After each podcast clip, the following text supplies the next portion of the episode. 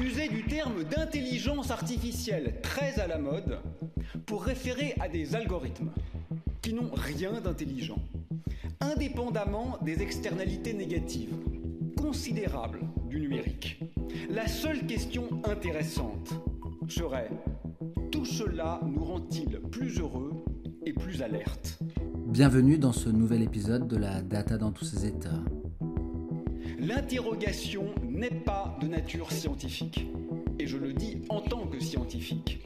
Elle est à la marge de nature politique, mais elle est fondamentalement poétique, axiologique et ontologique.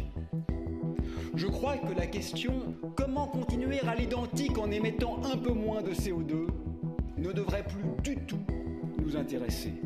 La seule question signifiante est celle des finalités.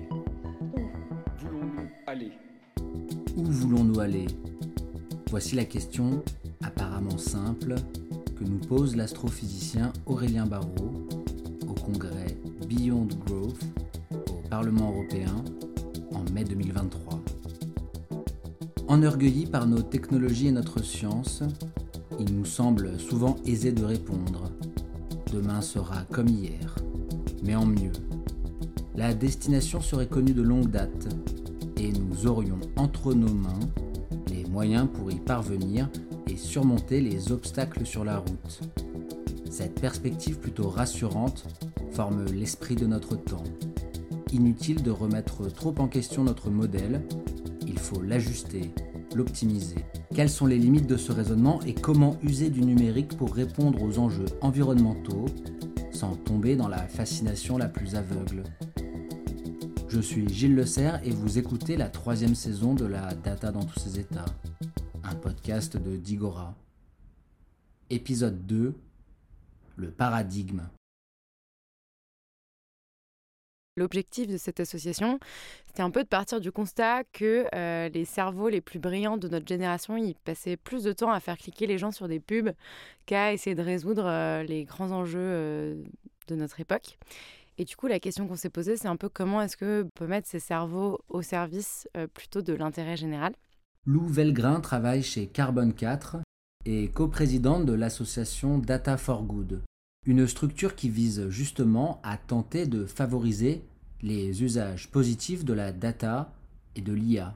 Ce qu'on essaye de faire, c'est du coup d'identifier des associations d'un côté qui vont avoir un manque de ressources soit financières, soit techniques pour pouvoir décupler leur impact euh, grâce à la donnée, et de l'autre, euh, des bénévoles, des experts techniques qui vont donner du temps chaque semaine. Alors sur la question environnementale, euh, on, a, on a eu beaucoup de projets, surtout dans les dernières années, euh, parce que c'est un sujet qui est devenu de plus en plus euh, prégnant pour les gens et notamment toute une nouvelle génération qui nous a rejoints dans l'association.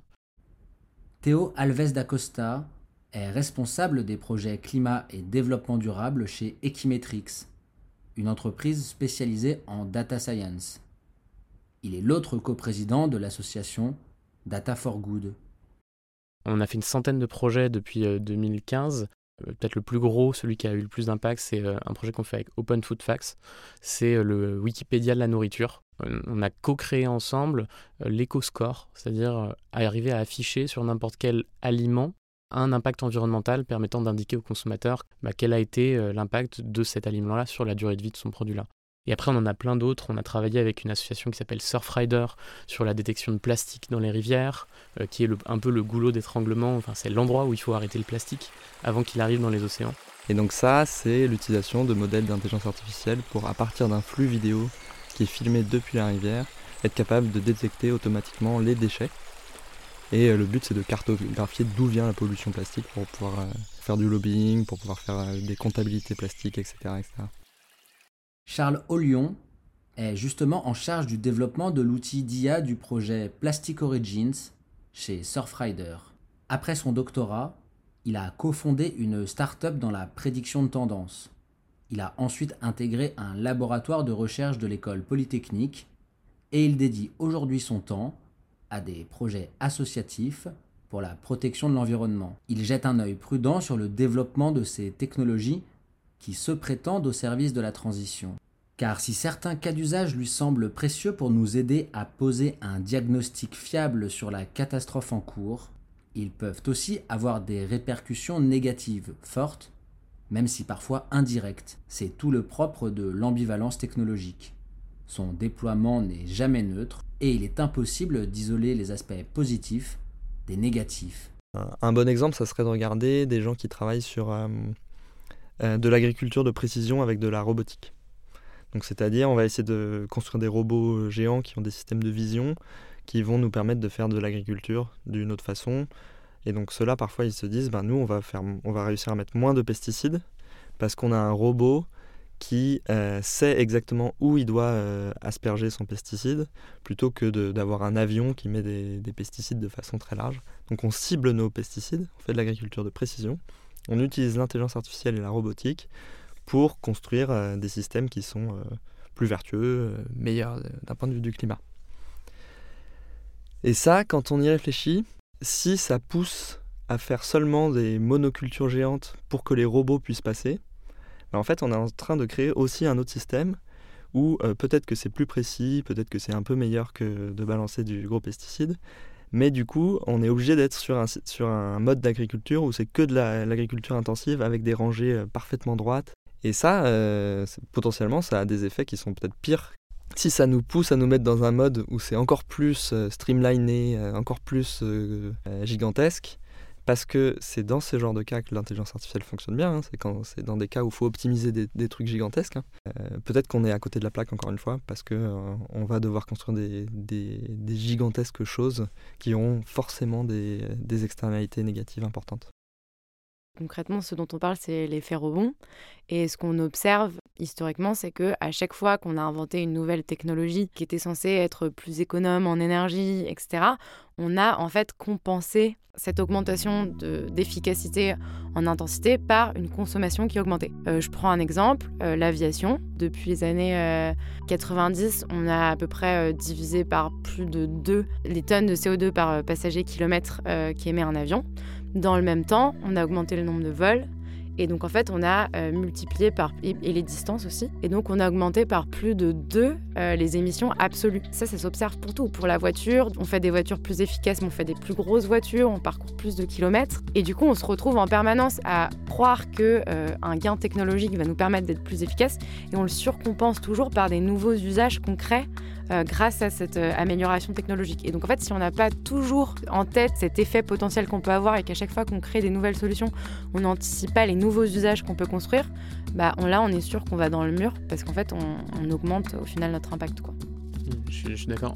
Ce qu'il faut avoir en tête, c'est que je pense pour 1% de cas positifs euh, utilisant la technologie, la data, l'IA, il y a 99% de cas au mieux inutiles, au pire destructeurs. Et effectivement, il y a, euh, en même temps qu'on fait de nous, qu'on se bat au quotidien pour mettre la data au service de la société et de l'environnement, euh, il y a des gens qui se, ils n'ont pas besoin de beaucoup se battre pour mettre la data et l'intelligence artificielle au service de faire plus d'extraction fossile, de vendre plus de produits, euh, et c'est c'est ça, genre le, combat pour lequel on se bat.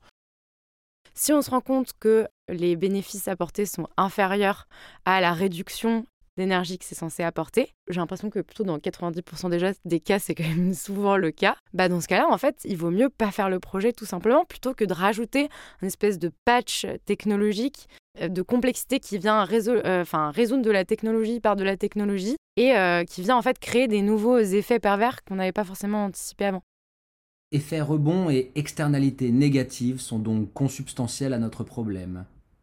Comment alors garder un regard lucide sur l'impact environnemental du numérique? De surcroît dans un monde où science et industrie ne cessent de se rapprocher, où l'expertise se concentre dans les mains de quelques entreprises, pour la plupart américaines. Comment évaluer méthodiquement les revendications technologiques en matière de climat, largement relayées par leurs promoteurs? Gauthier Roussil a justement fait de cette question sa spécialité et cherche à mieux cerner l'impact environnemental de la numérisation du monde. J'essaie de prendre littéralement l'idée qu'on nous rabâche tout le temps. La numérisation est au service de la transition écologique. Il faut vérifier les affirmations d'impact positif du numérique, ce généralement qui sont exprimées en émissions évitées. Il n'y a pas de papier scientifique écrit sur la question à l'échelle macro. Hein. Ça n'existe pas. Et à ma connaissance, il n'y a pas d'équipe de chercheurs qui ont trouvé des méthodologies pour calculer ça de façon euh, plus ou moins propre. Donc ce, ce qui nous reste, c'est plutôt des rapports qui viennent de l'industrie, donc c'est ça qu'il y a notamment il y a deux affirmations qui traînent beaucoup dans les politiques publiques ou dans le secteur privé. C'est par exemple que euh, la numérisation permettrait de réduire de 20% les émissions de gaz à effet de serre ou de 10 à 15% les émissions de gaz à effet de serre d'ici 2030. Donc ça, ça vient d'un rapport qui s'appelle GESI. L'autre affirmation qui est récente et qui continue à être reprise, c'est euh, une tonne de CO2 émis euh, par le secteur numérique, ça serait 10 tonnes évitées dans d'autres secteurs. Ça, c'était produit par GSMA en 2019, fin 2019, qui est aussi l'organisme de représentation professionnelle des opérateurs télécoms dans le monde. Moi, ce qui m'intéresse, c'est de savoir si on peut faire confiance à ce type d'affirmation. Bon, en l'occurrence, le résultat était plutôt médiocre, puisqu'en fait, euh, ces rapports sont, sont très très mauvais. Et du coup, les résultats qui en sortent, il ne faut pas les prendre en compte. Il ne faut, faut surtout pas orienter des politiques publiques à partir de ces résultats, parce que là, ça serait une énorme, erreur. Pour donner un exemple, sur le rapport de GSMA, le plus gros pôle d'émissions évitées calculées, c'est les applications de partage d'habitation, comme Airbnb ou Couchsurfing. En 2018, ces applications auraient évité 221 mégatonnes de CO2 sur Terre. C'est presque la moitié des émissions françaises. Hein. Euh, bon, pourquoi pas. Donc la méthodologie, en fait, c'est de multiplier un facteur d'émission évité par un nombre d'unités. Euh, en l'occurrence, c'est le nombre de téléphones sur Terre. Donc vu qu'il y avait trois...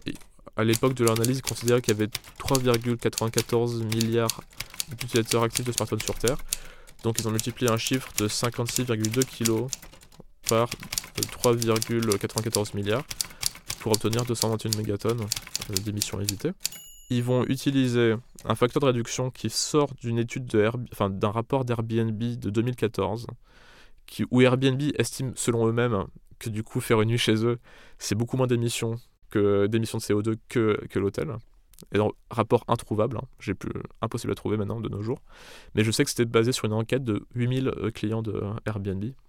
Donc je ne sais pas d'où ils sortent leurs chiffres, mais c'est a priori un niveau de confiance très, très bas. Et surtout, ils vont extrapoler les réponses de 6000 personnes sur un échantillon qui n'est pas du tout représentatif statistiquement, hein, à l'échelle de la planète.